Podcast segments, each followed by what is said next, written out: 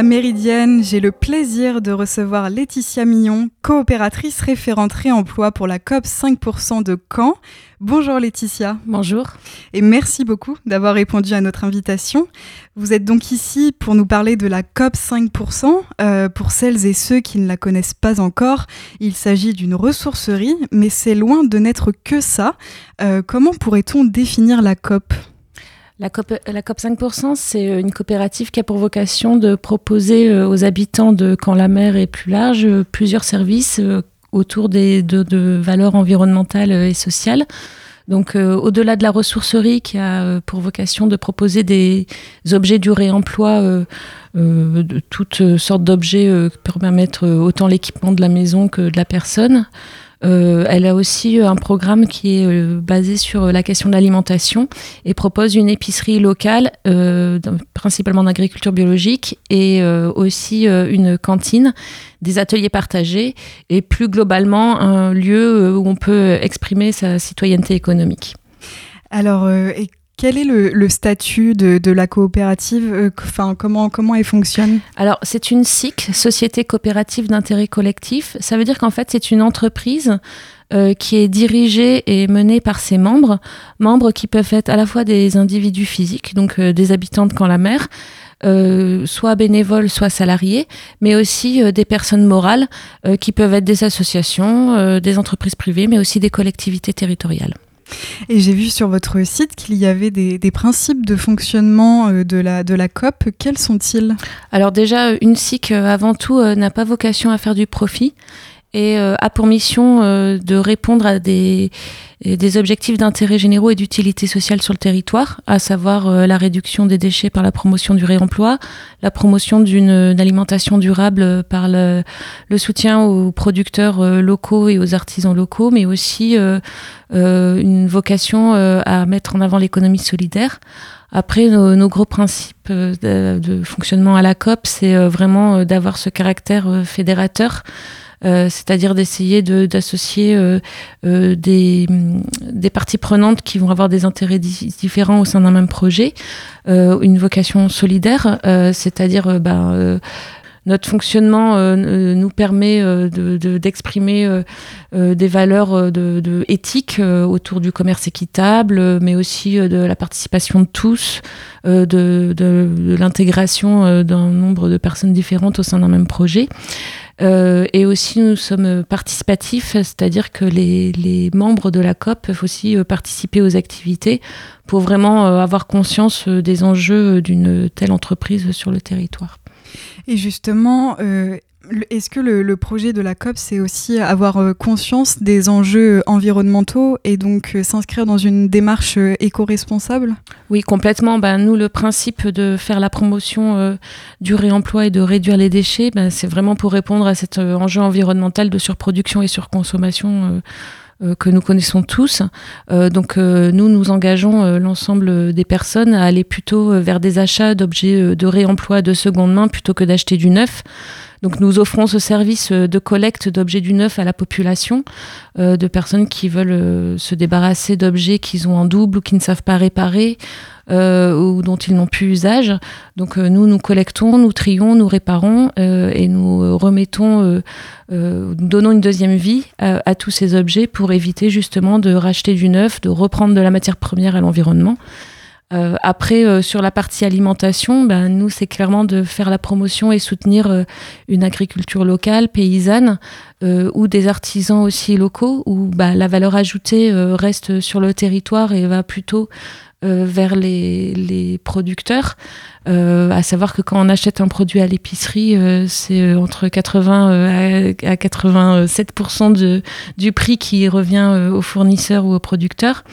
Euh, et euh, le fonctionnement de la COP, d'une manière générale, euh, il, répond à cet enjeu, c'est-à-dire que on n'a pas, pas d'actionnaires, on est des sociétaires, on donne de l'argent à la COP pour obtenir des parts sociales qui nous rend copropriétaires de la COP, mais il n'y a aucun intérêt particulier individuel à à participer à, cette coopérative. Donc euh, là, on est aussi vraiment sur des enjeux de, redistribution et de rémunération euh, du travail euh, par rapport à d'autres structures qui vont fonctionner sur, sur des principes capitalistiques. Quoi. Et j'ai cru voir aussi que vous aviez changé de lieu il y a quelques années. Est-ce que celui-ci est plus adapté à vos, à vos besoins, à vos activités? Oui, déjà, on n'avait pas vraiment le choix puisque notre bail euh, n'était plus euh, valable dans notre ancien lieu. Donc là, on a dû trouver en effet euh, un bâtiment qu'on loue à un propriétaire privé. on a dû investir pour le permettre de répondre aux normes d'un bâtiment qui reçoit du public et qui répond aux normes de notre activité, comme par exemple le restaurant. on a une cuisine professionnelle. Euh, et euh, bah, ce lieu, euh, on, a un bail de, plus de 10 ans dessus. on, on, a pu s'y projeter sur plusieurs années. Donc c'est vrai que pour une structure comme la nôtre, qui a quand même qui engage beaucoup de flux financiers, c'est important de pouvoir se projeter sur, sur une dizaine d'années. Et justement, vous parliez qu'il y avait un, restaurant. Euh, donc, euh, quels sont les, espaces que l'on peut retrouver au sein de, la COP et, qui euh, fait vivre finalement la COP Est-ce que vous, vous intégrez certains dispositifs, par exemple de réinsertion, des choses comme ça? Alors oui, donc la COP, c'est vraiment un magasin dans lequel on retrouve des objets du réemploi, une épicerie dans laquelle on trouve principalement des produits locaux, à la fois alimentaires, mais aussi d'hygiène, des produits d'entretien, des produits d'artisanat. La cantine qui ouvre tous les midis euh, euh, du mercredi au samedi et qui cuisine en fait euh, les produits de l'épicerie pour mettre en valeur une alimentation de saison, locale, principalement végétarienne, aussi pour des enjeux environnementaux et accessible économiquement. Il y a aussi des ateliers partagés qu'on met à disposition du public pour les gens qui veulent venir eux-mêmes réparer leurs objets sans les abandonner à la ressourcerie. Euh, et d'une manière générale, c'est aussi un lieu euh, d'accueil. De, on met à disposition nos locaux. On a aussi euh, beaucoup de prestations autour de la sensibilisation développement durable, traiteurs. Enfin voilà, on fait beaucoup, beaucoup de choses. Et toutes ces actions sont, sont exécutées à la fois par une équipe de coopérateurs salariés, nous sommes 12 à l'heure actuelle, mais aussi et surtout par un ensemble de membres bénévoles qui euh, s'engagent euh, pour faire fonctionner cette coopérative sur le territoire. car sans leur participation, il ne serait pas possible de proposer tous ces services à, à Caen-la-Mer. Et est-ce que tout le monde peut bénéficier euh, des services de la COP euh, ou est-ce que vous avez un, public cible, euh, comme par exemple les étudiants ou les personnes en situation de précarité? Non, la COP est vraiment ouverte au grand public. C'est parce qu'on estime que tout le monde est responsable et par rapport à ces enjeux environnementaux et sociaux. Donc vraiment, tous nos services sont accessibles à tout le monde. Le fait d'être membre de la COP, en fait, ça permet de prendre des décisions au sein de la coopérative, de participer. Euh, et, euh, euh, on n'a pas forcément de vocation d'insertion à proprement parler. On n'est pas une structure labellisée structure d'insertion. Par contre, on développe, comme toutes les SIC, énormément de partenariats avec des structures morales, dont plusieurs sont du, du, secteur du sanitaire et social. certains sont associés à la COP et d'autres sont juste partenaires. Et est-ce que, euh, donc face à, l'inflation, vous avez remarqué un, changement dans la manière de consommer? Est-ce que vous accueillez plus de monde euh, ces derniers temps? Alors, euh, on va dire que depuis 2019, nous, on est, on est de plus en plus connus par la population, donc on a de plus en plus de, clients et de personnes qui font appel à nos services, à la fois des individus, mais aussi des structures, qui, des collectivités, des associations qui font appel à nous. Euh, par contre, euh, bah, c'est clair que je pense que comme dans toutes les structures euh, commerciales, on s'est rendu compte que le panier moyen avait tendance à baisser. Bah, ce qui est un petit peu la conséquence de, la baisse de revenus d'un ensemble de la population. Et si on veut participer, donc on peut devenir bénévole, mais est-ce qu'il y a d'autres moyens de participer sans, sans être bénévole? Alors, en fait, non, euh, seulement les sociétaires euh, peuvent participer à l'activité. Par contre, notre nos partenariats avec les structures du sanitaire et social font qu'on permet à ces structures d'être un outil de mobilisation euh, de leurs usagers. Donc leurs usagers peuvent être bénévoles au sein de la COP sans être eux-mêmes sociétaires, mais c'est par le biais de conventions partenariales. Et d'ailleurs, vous parliez tout à l'heure de, partenaires. Euh, est-ce que vous, avez euh, des, réseaux, des partenaires, des, des, soutiens aussi institutionnels ou financiers euh, pour la COP? Alors, on a bénéficié de subventions en investissement de la région et de l'ADEME à notre démarrage. Euh, et aussi euh, dans une phase de redéveloppement par rapport à l'acquisition euh, de matériel ou de l'aménagement de, de, des espaces. Par contre, en termes de fonctionnement, on n'a aucun soutien pour l'instant. On a une collectivité Mondeville qui a rejoint le sociétariat de la COP et qui est la première collectivité à avoir pris des parts et qui nous permet, nous, d'être plus à l'aise sur notre trésorerie, parce que les parts sociales, c'est ce qui nous permet d'avoir un, un fonds de roulement et de fonctionner au quotidien.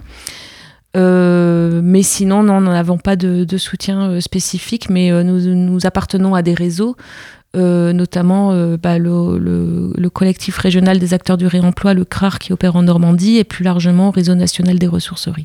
Et vous avez lancé aussi des, financements participatifs? Oui, à plusieurs reprises, bah, n'ayant pas trop de, de, trésorerie et du coup de, soutien sur les activités qu'on met en avant qui, ont, qui sont peu lucratives, on, a été obligé à faire appel en effet à des financements participatifs auprès de la population pour pouvoir à chaque fois faire des investissements et améliorer notre capacité de travail et notre ergonomie dans le travail aussi. Et est-ce qu'au sein de la COP, vous avez un, côté événementiel euh, Enfin, si, vous en avez, est-ce que quel genre d'événement vous, vous mettez en place? Alors, en, effet, on essaie de développer euh, aussi euh, l'événementiel à la COP autour toujours des valeurs qui nous, qui nous animent. Donc, ça peut être, euh, on a pu faire des rencontres littéraires, des ciné-débats, des, des, temps forts aussi autour de nos activités pour mettre en avant le réemploi, l'alimentation durable. Et on, on s'inscrit aussi parfois dans des événements nationaux. Là, prochainement, euh, à partir du 12 octobre, euh, on s'insère dans la semaine nationale des ressourceries et on va euh, mettre en place le mercredi et le samedi de cette semaine des, ateliers, des animations dédiées au, grand public justement. Et j'ai cru voir aussi en ce moment qu'il était impossible de déposer des objets jusqu'au 8 octobre inclus. que conseillez-vous aux, personnes qui souhaiteraient en déposer à l'avenir? Alors, en fait, oui, c'est vrai que la problématique d'une ressourcerie, malheureusement, c'est rarement le gisement euh, des objets. Euh, il y en a beaucoup, beaucoup, beaucoup. On n'a pas la capacité de tous les traiter parce que le temps de nettoyage, de tri, de traitement, euh, enfin, il faut vous expliquer que, par exemple, les pulls, on fait tous les pulls pour vérifier toutes les pièces. Ça donne un exemple du travail titanesque que représentait le tri dans une ressourcerie et ce n'est qu'un exemple. Euh, par contre, euh, la sortie, c'est plus difficile. C'est pour ça que j'encourage vraiment les gens à aller vers euh, des, magasins de réemploi pour acquérir de nouveaux objets plutôt qu'aller vers du neuf. Et du coup, bah, face à ce, gisement énorme, on a été saturé au niveau de notre stockage, donc avec du coup beaucoup plus de difficultés à travailler quand on est entouré d'objets au-delà du plafond, quoi. Donc on a dû fermer notre collecte. Donc c'est jusque juste au 12 octobre, la semaine des ressourceries, on va réouvrir à ce moment-là. Euh, et euh, bah, pour l'instant, on encourage les gens euh, soit à trouver d'autres biais de réemploi. Hein. Il y a d'autres façons, le don, l'échange. Nous, on a aussi des locaux de réemploi dans certaines déchetteries qui sont à disposition. Et puis surtout que les gens aillent bien sur notre site internet pour comprendre quels sont les objets qui ont vocation à être réemployés. malheureusement, parfois, on est en toute bonne conscience, on veut donner un objet pour qu'il ait une deuxième vie.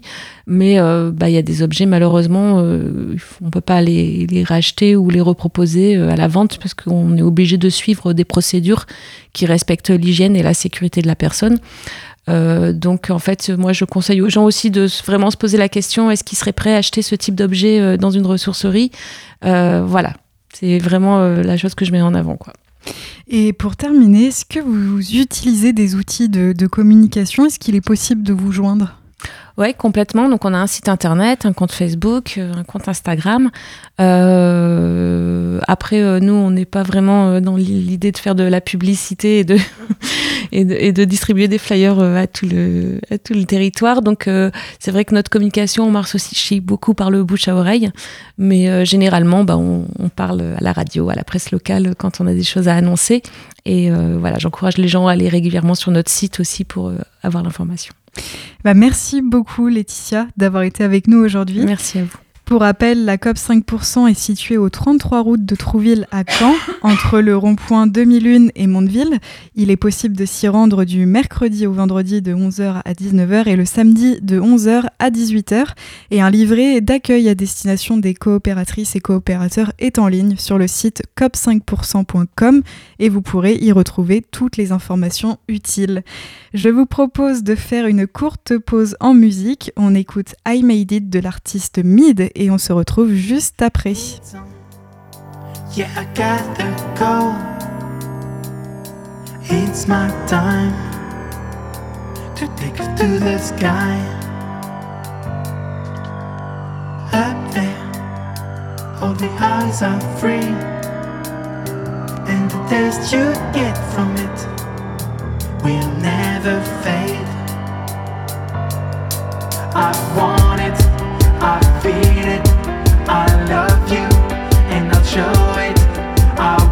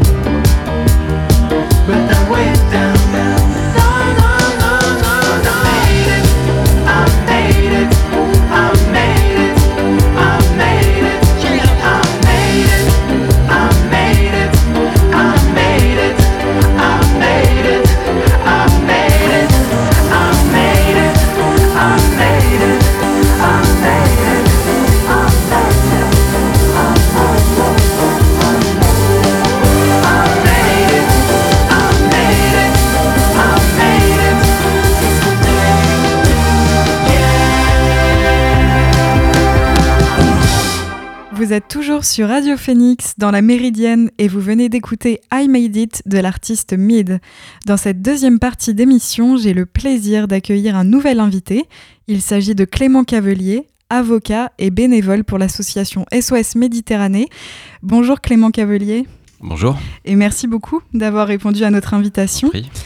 SOS Méditerranée, c'est une association civile européenne de, sauveta- de sauvetage en mer constituée de citoyens et citoyennes.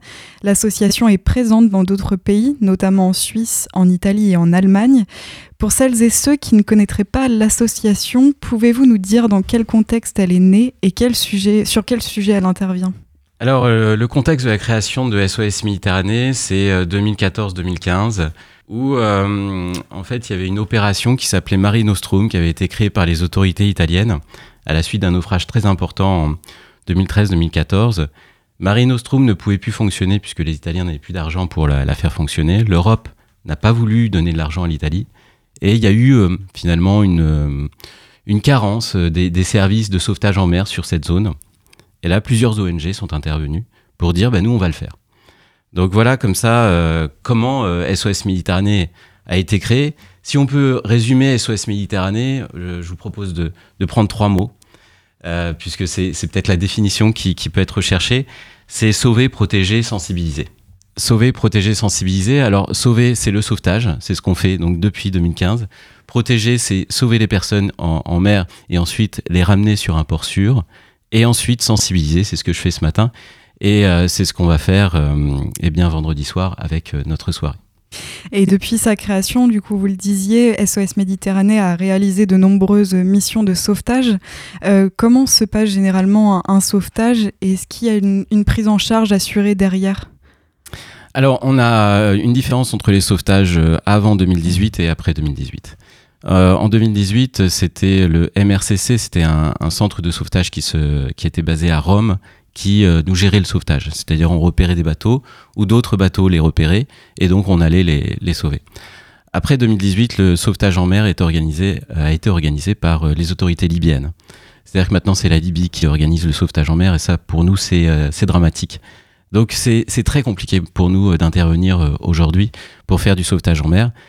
On, est à- on est averti par d'autres ONG, par d'autres bateaux. On arrive sur place, on fait du. Voilà, on- et ensuite, on, essaye de secourir les personnes.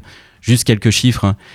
Euh, SOS Méditerranée, depuis euh, 2015, a sauvé euh, plus de 36 500 personnes. Donc, c'est 36 000 plus de 36 500 vies qui ont été euh, secourues. Et donc, où s'arrête finalement le rôle de SOS Méditerranée euh, après ces sauvetages? SOS Médi- Méditerranée est une association de sauvetage en mer, comme la SNCM, je crois, hein, au, bord de, au bord de nos côtes. Donc, euh, nous, nous sauvons les, les personnes et ensuite nous les euh, amenons vers un port sûr. C'est très important, c'est une règle du droit maritime. C'est-à-dire que toute personne qui est en danger sur l'eau doit être amenée sur un port sûr. Après, nous ne gérons pas les demandes d'asile. Euh, ça, c'est euh, les autorités qui vont gérer. C'est d'autres ONG, comme la Croix-Rouge, par exemple, sur place. Nous, nous sommes une association de sauvetage en mer. Et comme vous êtes présent aussi à Caen, est-ce qu'on retrouve par exemple ces mêmes problématiques dans la Manche? Alors, les problématiques de passage euh, de migrants euh, sur les mers, on les connaît aussi dans la Manche. Malheureusement, elles se développent, puisque euh, eh le, transit maritime devient de plus en plus sécurisé. Donc, on va dire qu'ils ne peuvent plus passer par des, ferries, par exemple. Donc, on tente la voie avec des bateaux de fortune. Ce qu'il y a, c'est que la différence avec euh, la Méditerranée, c'est que dans la Manche, il y a déjà des systèmes de secours. Il y a les pompiers qui sont là, il y a déjà des organisations, des services publics. Ce service public n'existe pas, ou en tout cas est défaillant et, euh, lacunaire. Il y a des carences, on va dire, en, mer Méditerranée. Et puis surtout, alors ça c'est notre point de vue, hein, mais euh, l'Europe estime que non, qu'il y a, quelque chose. Puisque l'Europe finance actuellement, donc c'est sur des fonds européens, donc euh, l'argent public, hein, euh, finance les gardes-côtes euh, libyens, pardon, pour faire euh, eh bien, cette surveillance des côtes et, entre guillemets, le sauvetage en mer à la mode libyenne. Donc oui, pour l'Europe, ça existe. Il y a des gardes-côtes, il y a ce qu'il faut. Mais nous, c'est pas vraiment notre position. Alors du coup, quel genre d'action mène SOS Méditerranée? Caen Est-ce que c'est- ce sont des actions de terrain ou plus de la pédagogie, de la sensibilisation? Alors comme je vous disais, hein, euh, sauver, protéger, sensibiliser, euh, on a sauvé, protégé, et bien, nous sur le terrain, l'antenne de Caen, euh, nous sommes sur la partie sensibilisation. C'est quoi? C'est aller dans les collèges, les écoles, les lycées, en faculté pour eh bien, dire ce que l'on fait, venir à une radio le midi, faire des, interventions dans des débats, des séances de cinéma, et puis demain soir, notre soirée, avec euh, trois concerts euh, au WIP à partir de 19h30. Ça aussi, ça nous permet de sensibiliser. Alors c'est toujours difficile de faire la fête sur, euh, sur ces sujets-là, mais euh, je pense que c'est aussi important de diffuser euh, d'une autre manière eh bien, euh, notre message. Pour information, cette sensibilisation nous sert aussi à quelque chose. hein. Euh, La journée en mer nous coûte 14 000 euros. 14 000 euros, c'est ce que ça coûte à SOS Méditerranée. Et les fonds de SOS Méditerranée proviennent de dons de particuliers, un petit peu de collectivités territoriales, mais on a très peu de dons de, de l'État. Donc on est auto- autofinancé. Donc on a besoin de- de- d'argent pour faire fonctionner euh, notre ONG. Et toute la sensibilisation sert un petit peu à ça.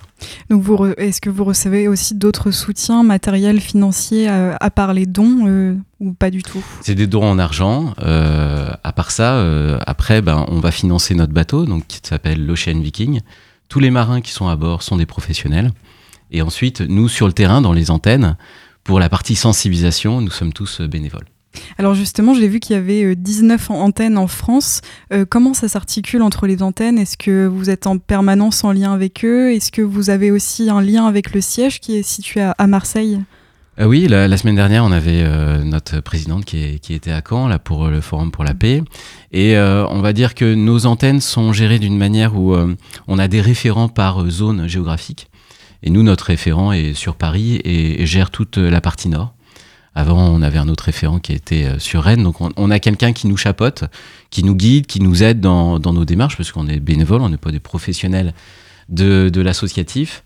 Donc, euh, on, on est aidé par SOS Méditerranée pour ça au niveau du siège. Et quels sont les principaux acteurs au sein de l'antenne cannaise Vous êtes plusieurs bénévoles? Oui, on a une. euh, oh, je crois qu'on on approche maintenant les trentaines de bénévoles, hein, 20 ou 30 bénévoles, tous euh, très actifs, chacun apporte sa patte. euh, euh, par exemple, il y en a qui sont plus destinés à la sensibilisation au milieu scolaire, donc qui vont vers le collège. Moi, je suis plus destiné à, à venir, par exemple, aux radios ou faire les, débats. Donc voilà, chacun sa tâche et, on s'en sort très bien.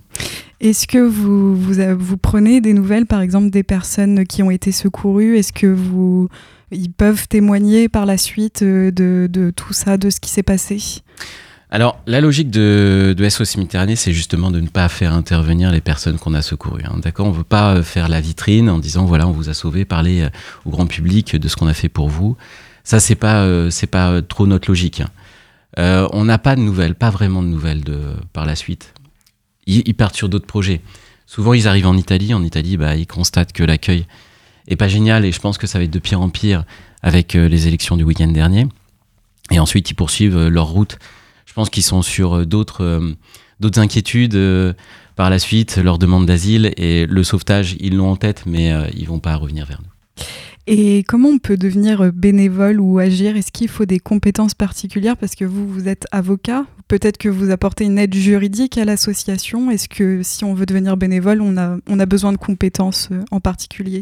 Alors pour le coup, je n'apporte aucune aide juridique à l'association. Euh, il y a d'autres avocats qui sont bénévoles, moi je suis pas sur cette partie-là. Mais nous contacter par mail, venir vendredi soir. Il y aura plein de bénévoles, il y aura un stand.